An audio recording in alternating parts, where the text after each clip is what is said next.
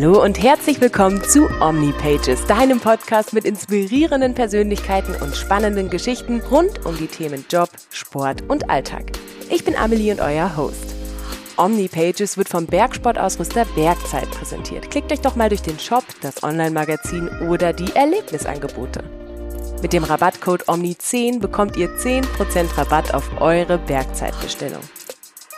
Laut, abstrakt und persönlich. Das ist Alexander Höllers Kunst. Er sagt von sich selbst, er kann Dinge sehen, die andere Menschen gar nicht so sehen, weil sie in ihrem Alltag so vollgeballert sind mit Aktionen und Interaktionen. Und diesen Durchblick nutzt er für seine Kunst. Er selbst nennt sich The Emotion Artist. Den Schriftzug hat er sich quer über seine Stirn tätowiert. Ich freue mich jetzt mehr über ihn zu erfahren. Hallo Alexander. Hi, grüße dich. Danke für die Einladung. Hi Alex. So, das Zitat habe ich natürlich mit Absicht aus dem Kontext gerissen, also norde mich bitte ein. Was willst du damit sagen? Gerade in der Kunst ist es ja so, dass ich äh, sehr, sehr frei meine Zeiten wählen kann. Das heißt, ich kann bestimmen, wann ich arbeite, wie ich arbeite und ähm, woran ich gerade arbeite. Und ich denke, dass ein Künstler heutzutage in der heutigen Zeit auch, ja, das, das, oder was ist in der heutigen Zeit eigentlich, das schon immer die Aufgabe von einem Künstler war, eine neutrale Meinung von außen auf die Gesellschaft, auf die, auf die Dinge, auf die, auf die Welt zu haben und die dann auch, sag ich mal, in Form der Kunst, des äh, Mediums Kunst natürlich auch dann sichtbar machen sollte oder darauf aufmerksam machen. Aber du bist ja Teil von der Gesellschaft, deswegen frage ich mich immer, wie schafft man es dann? Du musst ja auch leben und in der Gesellschaft sein. Wie schafft man es dann, sich selber quasi nach außen zu stellen? Ja, das ist immer so die, die Sache. Also hm, ich glaube, wenn du ein echter Künstler bist, dann spürst du das irgendwie. Also es gibt ja gerade heutzutage im, heutigen Zeitalter gibt es ja auf Instagram und auf den ganzen Social Medien gibt es ja extrem viele, sag ich mal, Hobbykünstler, die ihre Sachen auch dann zur, zur Schau stellen. Ich glaube aber, dass ein Künstler oder eine Künstlerin eine viel krassere Aufgabe hat, als einfach nur schöne Dinge zu machen, die sich anschließend reiche Leute an die Wand hängen. Es geht eigentlich darum, dass du dass du eine Message hinterlässt, dass du irgendwie was bist. Und das ist in meinem Fall zum Beispiel, meine Message ist, sei du selbst. Wie du gesagt hast, ich habe mehrere Tattoos im Gesicht, ich habe äh, einen sehr extravaganten Klamottenstil und ich bin eigentlich, ja, wie soll ich sagen, ich bin sehr unkonventionell, was die Dinge angeht. Also ich mache eigentlich immer das, immer das gemacht, worauf ich Lust habe. Und es ist immer so, dass ein Großteil der Gesellschaft nun einfach kann ich äh, jetzt von heute auf morgen irgendwie Hände, Hals, Gesicht tätowiert haben und damit dann irgendwie Menschen operieren oder äh, keine Ahnung. Es ist, es ist leider immer noch so. Ich habe mir halt so ein bisschen als Gesamtaufgabe gemacht, dass ich mich zum Gesamtkunstwerk auch selber mache, da auch irgendwie ein Vorbild für andere Menschen bin. Und du bist voller Emotion oder wie darf man die Emotion Artist denn definieren? Zum Teil darum, also es ist, das Ganze ist ja als Statement zu verstehen. Ich habe irgendwie gemerkt, dass in der heutigen Gesellschaft oder in der heutigen Zeit die Menschen einen extremen Leistungsdruck haben. Ja, also wir wollen und müssen alles immer optimieren und werden da auch von außen drauf gedrängt. Ja, das fängt in der Schule an, dass wir Leistung, dass wir eine Leistungsgesellschaft sind. Und das, das, das hat ja jeder von uns, ja, dass von außen der Druck da ist, muss so und so sein und wir versuchen uns alle irgendwie gegenseitig einzuordnen und jeder versucht den anderen irgendwie einzuordnen. Das fängt schon bei Mann, Frau an ähm, und hört dann irgendwie mit, also keine Ahnung, es, ist, es geht ja immer weiter. Und genauso ist es auch, was unsere Gefühle angeht. Ja? Also uns wird auch oft gesagt, irgendwie, du musst immer happy und gut gelaunt und super und strahlend durchs Leben gehen. Dabei glaube ich, dass es auch ganz vielen Menschen manchmal nicht so gut geht, dass jeder von uns mal einen schlechten Tag hat und jeder von uns auch mal einen schlechten Tag haben darf und das auch gar nichts ist, wo man sich verschämen muss. Und ich finde halt, das ist dann unfair, dass dann genau die Leute, die halt, sag ich mal, damit offen umgehen mit ihren Gefühlen und Emotionen, dass die dann sofort irgendwie als äh, Depressive oder als, als psychisch Kranke abgestempelt werden, nur weil sie eben vielleicht sich nicht ständig einreden, dass die Welt ein Sonnenschein ist, weil die Welt hat auch nicht nur gute Seiten. Stichwort Leistungsdruck. Du hast mir gerade so eine Brücke hingelegt zu deiner doch anderen Ausbildung. Du hast das Abitur nämlich abgebrochen und hast ziemlich früh versucht, einen eigenen Weg zu finden. War das auch genau deswegen geschuldet, weil du gesagt hast, hey, ich passe in dieses Leistungs, immer Leistung abrufen zu müssen System nicht rein? Total. Also ich war ein grottenschlechter Schüler gewesen, weil ich einfach total faul war. Ja, das hat mir dann irgendwann so, ich die zehnte Klasse noch irgendwie hinbekommen, beziehungsweise zur Hälfte mein Banknachbar, den ich jahrelang hatte. Und ähm, ab der 11., als es dann wirklich dann, äh, sage ich mal so, auf dem Grundwissen der Jahre zuvor aufgebaut hat, hat man einfach das Genick gebrochen. Und gerade zu den naturwissenschaftlichen Fächern, Mathematik, Biochemie, Physik, das ist halt einfach eine Welt, mit der ich damals, damals nichts anfangen konnte. Und ich weiß nicht, mir ging es dann so, dass ich irgendwie so das Gefühl bekommen habe von vielen Lehrern, nicht von allen, aber von vielen, dass ich nichts kann, dass ich fehl am Platz bin, dass ich äh, ja nichts wert sei. Und das, ist, das hat mich schon immer gestört irgendwie. Und dann hatte ich so in der Kunst, so mit 14, 15, als ich mich dann damals ernsthaft beschäftigt habe, ähm, so das Gefühl gehabt, wow, das erste Mal im Leben bin ich besser in was als andere und fühle mich damit irgendwie gut, fühle mich sicher. Ich kann irgendwie, ich brauche niemand anders dazu. Ich brauche niemand anderen, der mich bewertet. Und ich brauche niemand anderen, an dem ich mich irgendwie messen muss oder orientieren muss. Und das war dann so eine Welt gewesen, in der ich mich ähm, einfach wohlgefühlt habe und einfach ich selbst sein konnte. Und naja, wie es dann immer so ist, in den Dingen, die man wirklich dann, sag ich mal, aus Leidenschaft tut, merkt man dann auch, wie, wie, was die mit einem machen. Und ich habe dann mit 17 einfach gesagt, wow, entweder ich sitze jetzt hier noch ein Jahr, tu mich quälen, plag mich, die wollen mich nicht hier, ich will, will nicht bei denen sein. Warum nicht dann irgendwie das Ganze beschleunigen? Und in der Kunst, in der Musik ist es zum Glück noch so, dass man sich dann im Anschluss auch ohne Abitur noch an staatlichen Akademien und Universitäten bewerben kann. Weil da wirklich noch aufgrund Talents entschieden wird und nicht, ob ich jetzt die Funktionsformel XY ausrechnen kann, sondern ob ich malen kann oder ob ich Musik machen kann. So, um es ganz einfach zu sagen. Bei uns geht es ja um Lebensereignisse, die Menschen geprägt haben. Und war das für dich so ein Lebensereignis, wenn du zurückschaust und sagst, ich bin ausgebrochen aus diesen schulischen Zwängen, was dich geprägt hat und dich zu dem gemacht hast, der du jetzt heute bist? Absolut, weil als ich damals den, den Anmeldezettel abgegeben habe bei der Direktorin und die mich verwirrt angeschaut hat, weiß ich genau, dass es keinen Plan B gab oder wusste ich genau, dass es keinen Plan B gab, gibt. Und ich glaube, wenn du einen Plan B hast, dann hast du immer eine Ausrede für Plan A. Und wenn du nur Plan A hast, dann ziehst du auch durch. Ja, dann bist du bereit, eben mehr zu machen als andere. Dann bist du bereit, vielleicht die eine oder andere Stunde mehr zu arbeiten. Und bei mir war es so, ich hau mir seit Jahren die Nächte um die Ohren, ja, wo andere pennen und irgendwie Party machen, weil ich im Atelier gestanden und habe mein, hab mein Zeug gemacht. Und ja, ich glaube, dass mich das auch irgendwie so ein Stück weit geprägt hat. Ja. Ich war dann auf der Akademie gewesen. Ich bin dann aufgrund von Hochbegabung angenommen geworden in Nürnberg. Nürnberg liegt ungefähr eine Stunde von meinem Heimatort Schweinfurt in kleinen Unterfranken entfernt. Äh, nah genug, aber auch weit weg genug von zu Hause. Und habe mich auch nur dort an dieser Uni beworben und bin dann damals mit einem selbstgebauten Wagen über den Campus gerackert. Und äh, das hat ordentlich Lärm gemacht. Und hat mich der erste Professor dann gleich gesehen, hat gemeint, interessant, schaue ich mir mal an. Und ich war damals 18 Jahre alt gewesen. Ich war echt noch total jung gewesen. Und hat dann gesagt, wow, okay, er sieht da was drin, das hat total hat was, da ist was draus zu machen und hat mich dann zur Hochbegabtenprüfung eingeladen. Und da haben sich damals 100 Leute beworben ohne Abitur und zwei Leute sind genommen worden. Das waren ich und noch jemand anderes. Und naja, ich war immer so einer gewesen und bin immer so einer, der, wenn er was wirklich will und im Kopf hat, dass er sich dann auch durchsetzt. Und ähm, ich glaube auch dieses, dieses Durchsetzungsvermögen, das lernst du in keiner Schule. Das lernt dir kein Lehrer. Das, du hast oder du hast es nicht. Und ja, bin dann drei Jahre später, bin ich dann nach München gewechselt in die Akademie, weil ich äh, nochmal was anderes sehen wollte. Habe dann dort mein Diplom gemacht sogar.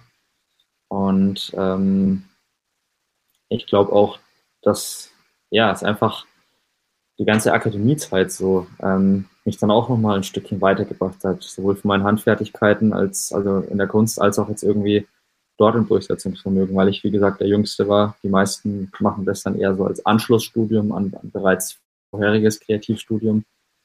Und ähm, ich habe mich da auch behauptet. Jetzt ist Thema Kunst ja immer so ein wenn man so andere Generationen anschaut, so ein schwammiges Thema. Wie hat denn deine Familie das aufgenommen? Weil das ist ja meistens so, dass man dann auch gegen Wände rennt und sagt, hey, ich will mein Abi, ich brech's ab und ich habe andere Ideen. Wie bist du da aufgefangen worden? Na ja, gut, also man muss äh, zum, zum Kontext sagen, dass aus meiner Familie jetzt niemand was mit Kunst zu tun hatte. Also meine Mutter war zwar kreativ äh, sehr, sehr begeisterungsfähig, wenn ich was Kreatives gemacht habe, als Modedesignerin war, aber es war jetzt nie so, dass ich irgendwie mit meinen Eltern in ein Museum gegangen bin oder so, oder da jetzt einen großen Bezug von Anfang an gehabt hätte.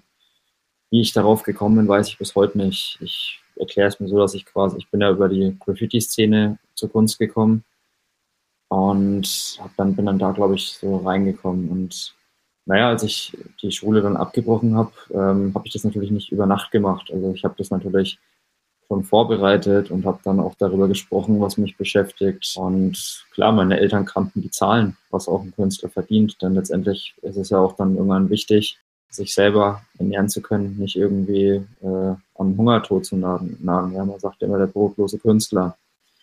Und ich habe aber meinen Eltern damals gesagt, dass ich dass ich es schaffen werde, dass ich es packen werde. Weiß auch nicht warum, aber sie haben dann gesagt, okay, mach, bis in ein paar Monaten eh 18, kannst du eh nicht verhindern. Wenn du es machst, dann zieh's durch, aber dann zieh's richtig durch.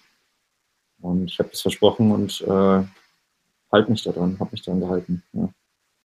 Und hast du sogar gut geschafft. Im Interview habe ich gelesen, dass du es geschafft hast, deine Kunst unabhängig vom Geld zu machen. Was ich total schwer finde, weil ich mich immer fragt, okay, klar, Geld brauchen wir aber, um zu überleben. Wie kann man denn da unabhängig sein? Naja, mein erstes Ziel war, mein erstes großes Ziel war gewesen, dass ich meine Kunst unabhängig vom Geld machen kann. Sprich, dass ich nicht vom Geld abhängig bin, was für Materialien ich wann, wie, wo, in welcher Ausführung kaufe. Und das habe ich relativ kurz, äh, nach kurzer Zeit erreicht ich weiß nicht, ich glaube, dass das dann einem auch ein Stück Freiheit in der Kunst gibt, wenn du wirklich sagst, okay, ich habe genug Geld, um mir so viele Materialien wie möglich zu kaufen. Ich muss jetzt nicht irgendwie erst einen Nebenjob machen, wo ich dann, wenn ich dann irgendwann abends um 18 Uhr ins Atelier endlich komme und noch drei Stunden was machen kann, im Kopf so vollgeballert bin, genervt bin, fertig bin, dass ich irgendwie dann, dann erst meine Kunst machen kann. Nee, ich habe, mein erstes Ziel war gewesen, ich will meine Kunst Vollzeit machen. Ja, ich will Vollzeitkünstler sein. Es ist auch, also ich, ich, ich finde es immer schade, dass irgendwie so viele talentierte Kolleginnen und Kollegen auch irgendwie dann nicht so in dieser, in dieser Position sind und dieses Privileg haben, das ich habe. Ja. Weil viele Leute machen geniale Sachen, aber kommen nicht voran, weil sie eben, sag ich mal, äh, was das Finanzielle angeht, einfach nicht frei sind. Und das ist ja ein, ein langer Weg, wo du wo du jetzt bist, dass du da hingekommen bist. Jetzt hast du mir gerade von dieser Ausbildung und von der, ja, die Jugend, die dich geprägt hat, erzählt als Ereignis. Was war denn dann noch ein, ein Stein, der dich verändert hat, der dir ins Leben geworfen wurde? Was, was für mich sehr schwer ist, ist, ähm, dass die Leute meistens ähm, auf mein Alter zuerst gucken, bevor sie sich meine Arbeiten anschauen.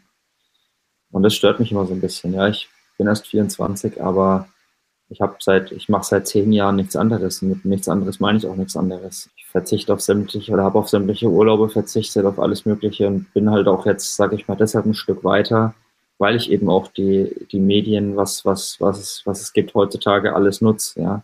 Man kann es heutzutage, kann man einen 24-Jährigen nicht mehr mit dem 24-Jährigen von 1980 vergleichen, weil wir einfach ganz andere Zugänge haben. Wir haben einen viel schnelleren Zugang zu allen möglichen Kunstepochen, zu, zu allem möglichen Wissen. Wir müssen uns nicht in der Bibliothek mühsam was zusammensuchen, sondern wir können uns im Internet was anschauen und können das alles zusammenbringen. Und so ist es halt bei mir auch. Und ja, das ist so ein bisschen das, was, was, ich, was mich stört, aber was mich auch irgendwie reizt. Ja, um da vielleicht auch einfach jetzt so ein bisschen zu zeigen, ähm, dass man, keine Ahnung, vielleicht auch mit 24 besser sein kann als ein, als ein 45-Jähriger. So, ja. Das ist, äh, unabhängig vom Alter, vom, vom, vom, vom Aussehen, von der Herkunft, keine Ahnung, dass Kunst einfach wirklich nur nach dem bewertet werden sollte, was man, was man letztendlich äh, an der Wand sieht oder auf dem Boden. So.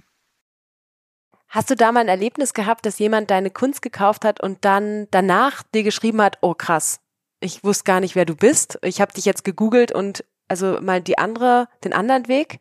Ähm, das tatsächlich nicht, aber ich habe mittlerweile auch äh, viele Sammlerinnen und Sammler, die ich, äh, die ich natürlich nicht mehr kenne, weil meine, meine Kunst natürlich jetzt auch über mehrere Galerien verkauft wird und ich da jetzt auch gar nicht mehr weiß, wer was wie kauft, wo. Ähm, aber ich habe natürlich auch Leute, die übers Internet tatsächlich über Instagram mich finden und dann, äh, die ich noch nie getroffen gesehen habe und die äh, mich meine Bilder dann kaufen. Ja, und das ist natürlich dann immer sehr sehr spannend auch für mich, wenn ich dann die Leute irgendwie irgendwann mal auf einer Ausstellung dann doch in, in Live treffe und äh, dann sehe, wer, wer welches Werk dann bei wem zu Hause ist. Das ist schon, schon manchmal sehr interessant. Das kann ich mir vorstellen. Du hast mal gesagt, Natur ist deine Religion oder Natur als deine Religion. Und 2020 hast du eine Waldserie rausgebracht, so zum Thema Corona. Du hast dir sogar dein, dein Titel Sturm auf die Hand tätowiert. Was hat es damit auf sich? Na gut, also ich bin ein Künstler, ich sage, ich, ich finde, man sollte immer das äh, sichtbar machen, was auch in einem drin ist oder was einen wirklich interessiert. Und ähm, bei mir war es so gewesen, dass ich, äh, ich bin am Wald aufgewachsen, als, als ich ein kleiner Junge war, klein Dorf und war da sehr, sehr viel im Wald gewesen. Schon als Kind habe ich lieber im Wald gespielt, als jetzt irgendwie drin zu zocken oder so. Und das hat sich dann eigentlich später fortgesetzt. Wenn so 14, 15 war, habe ich den Wald sehr als, ähm, ja, sozusagen als Sehnsuchtsort genutzt, um einfach irgendwie allein zu sein, weil der Wald einem keine Fragen stellt und habe dort viel gezeichnet, viel geschrieben, viel fotografiert und ähm, habe dann äh, Anfang 2020, als es dann mit Corona losging, ähm, wieder diesen krassen Bezug zum Wald gefunden. Und äh, weil man dann auch wieder mehr Zeit hatte, rauszugehen. Und irgendwie war das auch ein Ort, wo man sich, wo ich mich erinnert habe, wo man sich gut verstecken konnte. Und ja, da habe ich dann ähm, diese Serie eben Wald genannt, weil es einfach für mich äh, ein sehr, sehr aktuelles Thema war.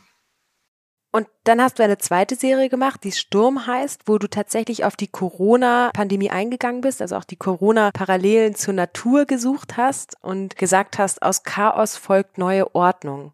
Richtig, also ich bin, wann war das gewesen? Irgendwann im Anfang Mai bin ich äh, durch den Wald gelaufen nach einem sehr heftigen Sturm und da waren alle Bäume ausgerissen und Äste waren auf dem Boden, der ganze Wald war total verwüstet. Und ja, ich habe dann so ein bisschen, ich bin halt ein Typ, ich versuche dann auch immer Parallelen zu ziehen. Ähm, habe dann halt die Parallele auch zu Corona gezogen und das ist, ähm, ja, es ist alles wahnsinnig schlimm, was jetzt da über die Welt oder was in der Welt passiert und passiert ist. Aber letztendlich geht es auch da wieder weiter und ähm, ich glaube halt einfach, dass ähm, ja, aus diesem ganzen, die Natur tut sich immer wieder selbst selbst aufbauen. Die Natur stirbt niemals aus. Und ich glaube, halt, so ist es auch mit den Menschen. Und ähm, Corona ist wie ein Sturm über uns gekommen. Aber es ist dann auch irgendwie in der Zeit dann wieder einen Ausweg zu suchen, zu finden. Hat die Corona-Pandemie dich verändert? War das so ein Lebensereignis, wo du sagst, boah, ich habe auf einmal anders auf die Welt geblickt? Ja, natürlich. Also gerade der erste Lockdown damals vor einem Jahr, der war für mich, der hat mich besonders getroffen, weil ähm, ich hatte mehrere Ausstellungen geplant gehabt und es frustriert einen natürlich, wenn du dann von heute auf morgen alles verschieben musst und einfach ins Ungewisse verschieben musst. Und gibt nichts Schlimmeres als irgendwie die Sachen, die man hier tagtäglich macht, wo man sich echt einen Arsch für aufreißt, äh, nicht, nicht, nicht zeigen zu können, ja. Und hatte dann im, im Juli die Ausstellung in Köln gehabt in der Galerie Kaiser und die war nach zwei Tagen komplett ausverkauft gewesen. Ja, das war zum Glück zum richtigen Zeit am richtigen Ort, äh, zur richtigen Zeit am richtigen Ort. Und ähm, habe dann da auch, ähm, ja, wirklich, äh, das ist einfach toll angenommen worden von den Leuten.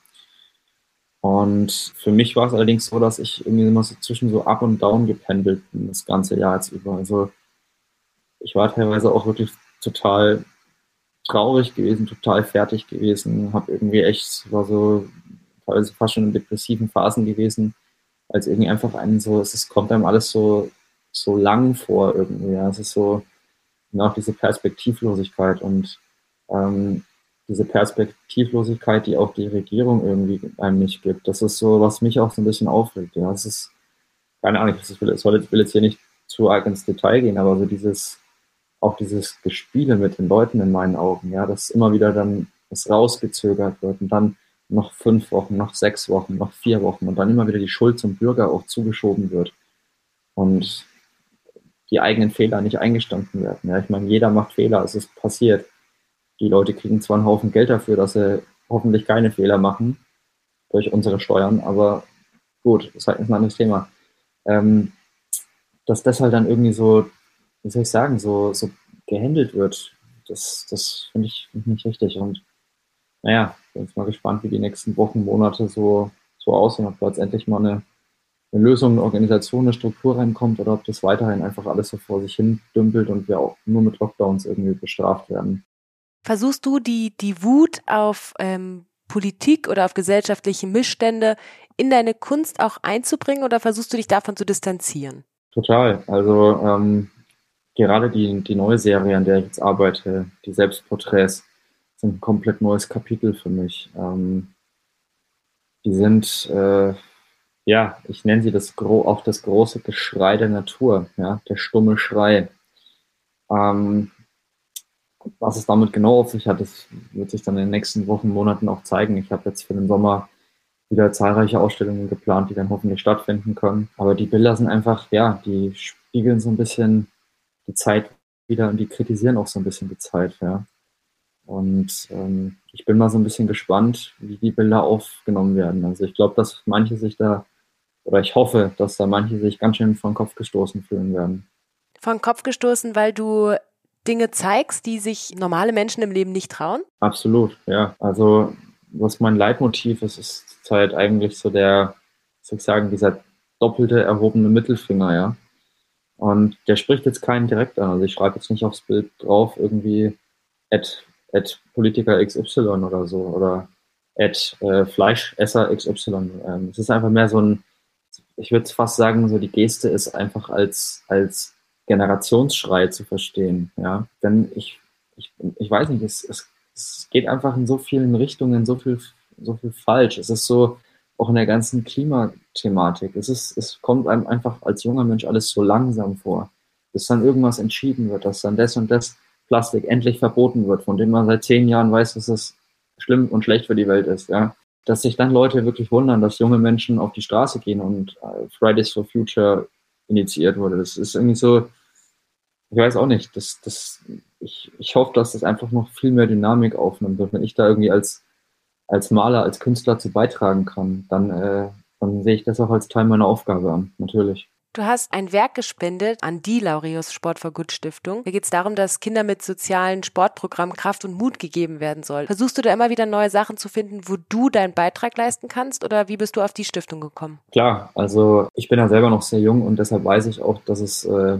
wichtig ist, dass man als Kind oder als Jugendlicher irgendwie Perspektiven hat und irgendwie ähm, einfach Dinge oder Sachen macht, die einem, die einem Selbstbewusstsein, Selbstwertgefühl geben, was ich am Anfang unseres Gesprächs auch gesagt habe. Und da fand ich das Projekt einfach super gut, weil ich früher selber Fußball gespielt, war Torwart gewesen, bis ich 13, 14 war, glaube ich und habe da auch in der, beim, beim FC Schweinfurt 05 in meiner Jugend, äh, in der Jugend äh, sehr, sehr hochklassig gespielt. Also wir waren da wirklich gegen FC Bayern und HSV und Werder Bremen und was weiß ich, waren da wirklich gut dabei gewesen. Und ähm, ich hatte damals auch viermal die Woche Training plus am Wochenende Spiel und das war schon als Kind, als 10-, 11-Jähriger war das schon krass gewesen. Auch krass für meine Eltern von Fahr- und Zeitaufwand. Ja. Aber letztendlich kann ich mir heute aus dem Sport halt so viele Parallelen ziehen. Ich kann, ich weiß, was Disziplin ist, ich weiß, was Durchhaltevermögen ist, ich weiß, was, wie es ist, wenn man irgendwie nicht aufgibt, wenn man zurückliegt. Ich weiß, wie es ist, wenn man irgendwie Zeiten einhält, wie es ist, irgendwie sich, sich auch in, in schwierigen Situationen zu konzentrieren und auch, ja, gewissen Druck standzuhalten. Und deshalb fand ich das eine, eine super, eine super Sache, die ich unterstützen wollte und habe dann letztendlich aus meiner äh, fast ausverkauften Waldserie auch ein Bild ja, zum, zum Verlosen gegeben. Wenn wir jetzt mal auf unser Gespräch zurückschauen, haben wir das eine Thema deine Ausbildung, dein Weg, Künstler zu werden, der mit ziemlich vielen Steinen dann auch beschmückt war.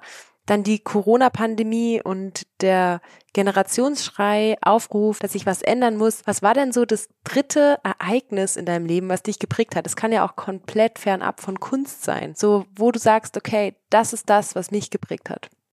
Ich glaube fast sehr früh, ähm, sehr früh unabhängig war. Also ich habe, für mich war so das war so ein Ziel gewesen, dass ich, äh, dass ich rauskomme und eben im Prinzip halt ja von der Welt was sehe. Also ich bin, ich habe schon viel gesehen, ich bin viel gereist und ich kann nur jedem jungen Menschen auch ans Herz legen, irgendwie einfach mal, mal wegzugehen, mal rauszugehen, mal andere Länder, andere Kulturen kennenzulernen.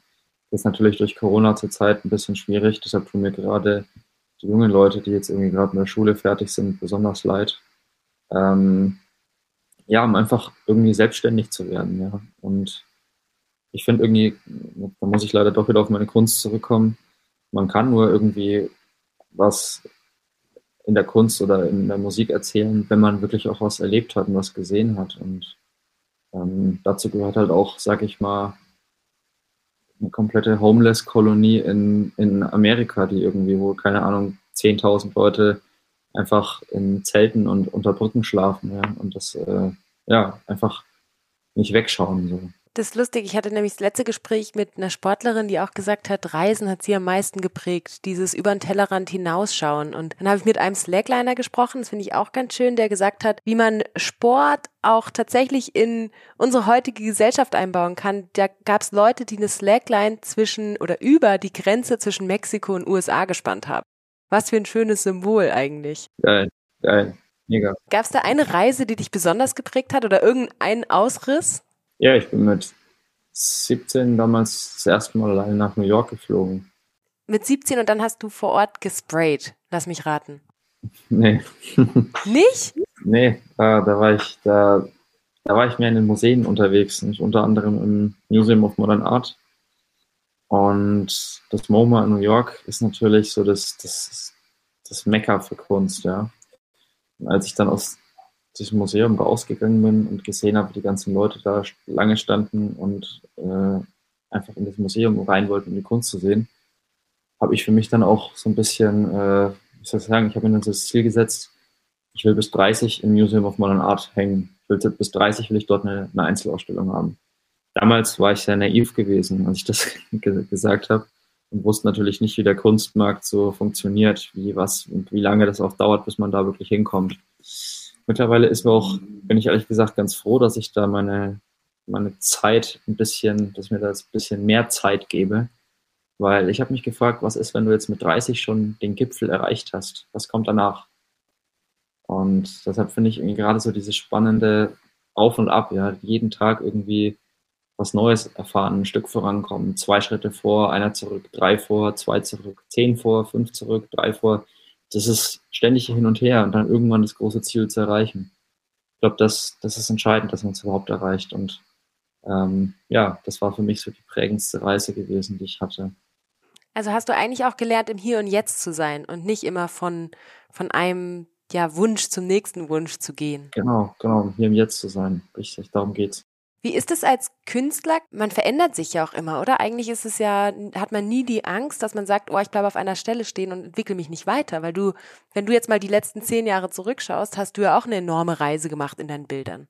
Total. Also es ist natürlich, also bei mir ist es so, ich, ich muss gucken, dass ich, dass ich äh, teilweise meinem ganzen Input, den ich habe, noch nachkomme und den Output rauslasse in Form von, von, von Werken, weil ich, ich habe so viele Ideen im Kopf und habe da teilweise auch so ein bisschen, fast schon ein bisschen Angst, dass ich zu wenig Zeit habe, um das Ganze fertig äh, sichtbar zu machen und auszumalen, auszuarbeiten.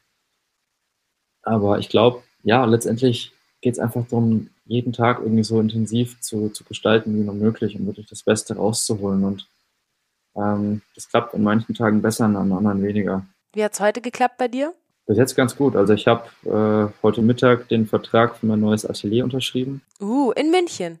Ja, ich werde in circa zwei Wochen werde ich umziehen. Ich werde mir ein dreimal so großes Atelier mieten und ähm, ja, habe jetzt gerade schon alles einigermaßen organisiert und dann sollte es in zwei Wochen losgehen. Und natürlich ein Riesenaufwand, so ein Atelier, weil ich natürlich auch äh, ja, sehr, sehr viele Materialien habe.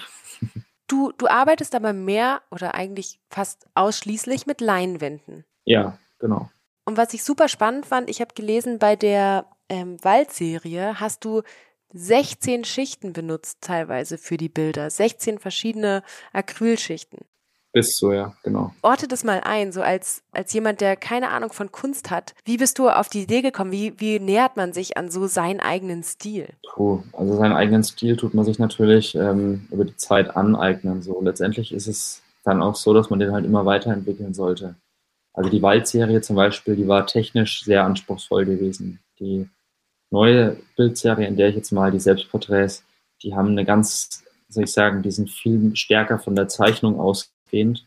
Die sind viel mehr als große Ölzeichnungen zu verstehen, als jetzt als äh, gemalte Bilder. Ja. Und ich glaube halt, dass man als Künstler immer offen für, für Neues sein sollte. Also gerade wenn man irgendwie dann so denkt, boah, ich habe jetzt irgendwie hundertmal das Gleiche gemacht, äh, ich mache jetzt mal was anderes. Ja, das ist dann so, der, das sollte der entscheidende Schritt sein, immer was Neues zu versuchen, es weiterzuentwickeln und nicht irgendwie stehen zu bleiben und 50 Jahre lang das Gleiche zu machen. Ich glaube, darum geht es in der Kunst.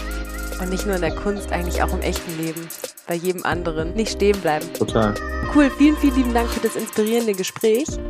Wir sind aber noch nicht am Ende. Zum Schluss bringt jeder Gast mir drei Geschichten mit aus seinem Leben, wo ich eine Lüge entlarven muss. Du hast also zwei Wahrheiten und eine Lüge mitgebracht. Und da bin ich jetzt sehr gespannt, was du mir für lustige Geschichten aus deinem Leben erzählst. Hau raus.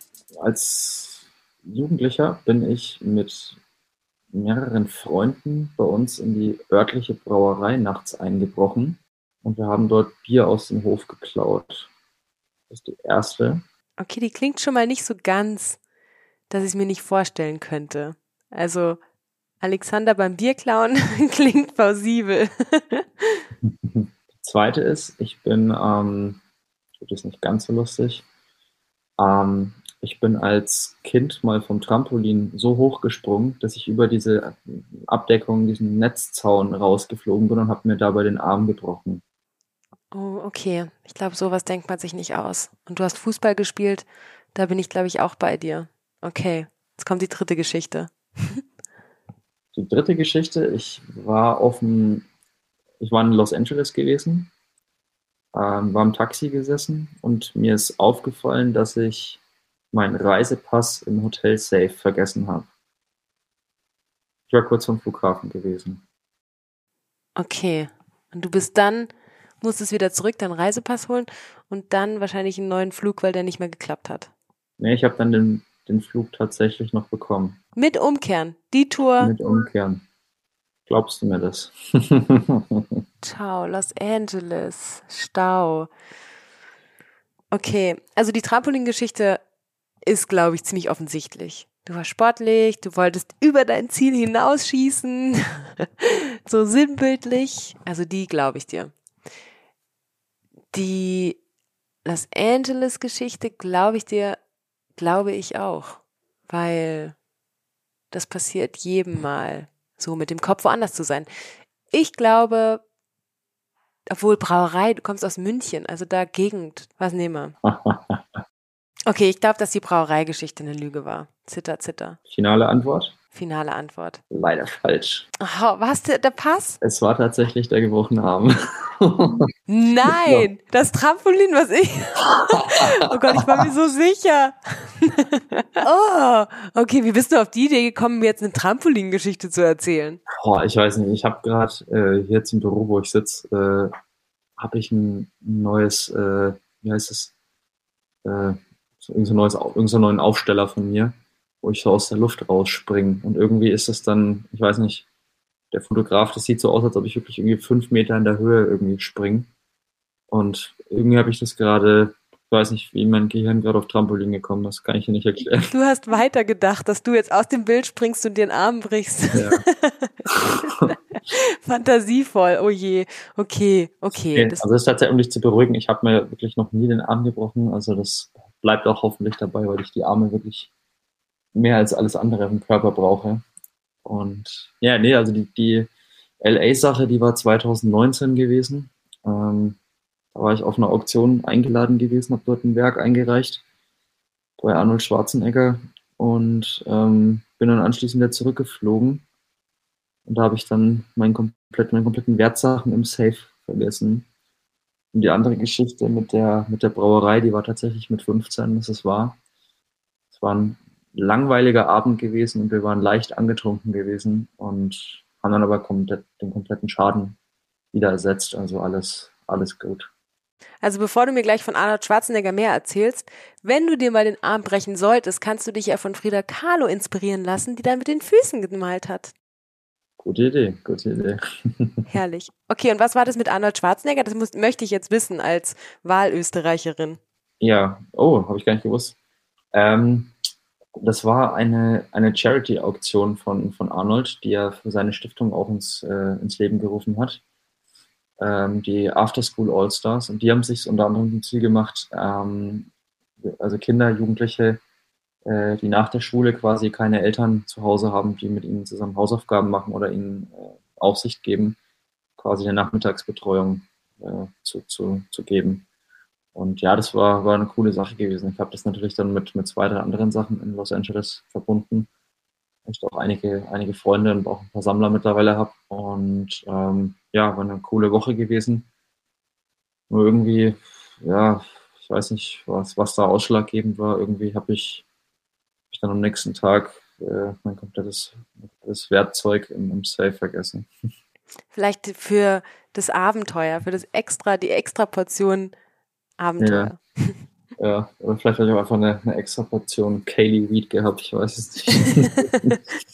das lassen wir jetzt offen. ja, cool. Vielen, vielen Dank für das Gespräch. Es hat mich mega gefreut. Ich werde Ausschau halten nach deiner neuen Selbstporträtreihe. Da hast du uns jetzt neugierig ja. gemacht. Super. Ich freue mich, wenn wir uns dann irgendwann auch mal auf einer Ausstellung sehen. Auf jeden Fall, in real life. Das ist schon nervig so über ja. Internet und Headset. Klasse. Okay. Hey, mir hat es auch total Spaß gemacht. Danke.